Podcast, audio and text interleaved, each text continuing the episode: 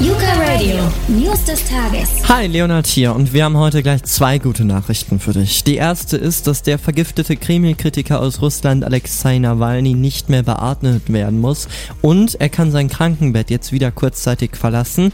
Sein Gesundheitszustand habe sich immer mehr verbessert und er werde zunehmend mobilisiert. Das sagte das Charité in Berlin heute. Andere Details zu seinem Gesundheitszustand wurden aber noch nicht bekannt gegeben.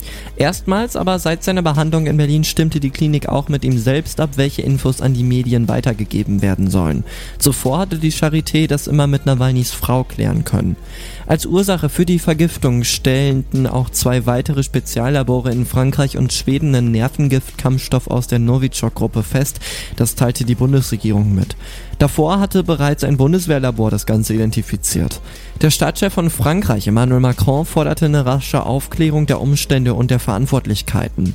Macron sprach nämlich von einem Mordversuch, wie der Élysée-Palast in Paris nach einem Telefongespräch zwischen Macron und dem russischen Präsidenten Putin berichtete.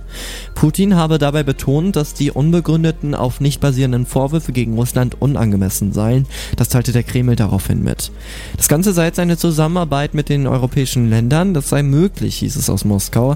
Für eine Klärung des Falls sei aber ein Austausch von Infos und Proben und die Zusammenarbeit Deutschlands mit russischen Ärzten erforderlich. Und jetzt noch eine gute Nachricht und die kommt aus NRW. Mehr als 35.000 Freiwillige haben äh, jetzt am Wochenende nach Angaben der Initiatoren die Ufer der Flüsse Rhein, Mosel und Ruhr von rund 320 Tonnen Müll befreit. Eine Besonderheit seien in diesem Jahr zahlreiche Masken gewesen, teilten die Organisatoren mit. Der Rhein wurde beim großen Clean-Up schon zum dritten Mal gesäubert und zwar von der Quelle in der Schweiz bis zur Mündung bei Rotterdam. Circa 300 Gruppen hätten insgesamt mitgemacht. In den Rheinmetropolen Düsseldorf und Köln hätten sich jeweils mehr als 2000 Menschen an der Aktion beteiligt. Ein Tag vor der Kommunalwahl griff auch Düsseldorfs Oberbürgermeister Thomas Geisel zur Müllsammelzange. Könnte er auch unter anderem daran liegen, um ein bisschen Wahlprogramm zu machen. Ryan Cleanup nennt sich das Ganze und hey, man kann natürlich auch außerhalb des Ryan Cleanups natürlich mitmachen und mal den Rhein säubern oder wieder am 11. September im nächsten Jahr, denn dann ist die nächste Aktion. Das waren die News des Tages, neue Meldungen wieder im Update um voll. Die News des Tages bei Yuka Radio, auch als Podcast.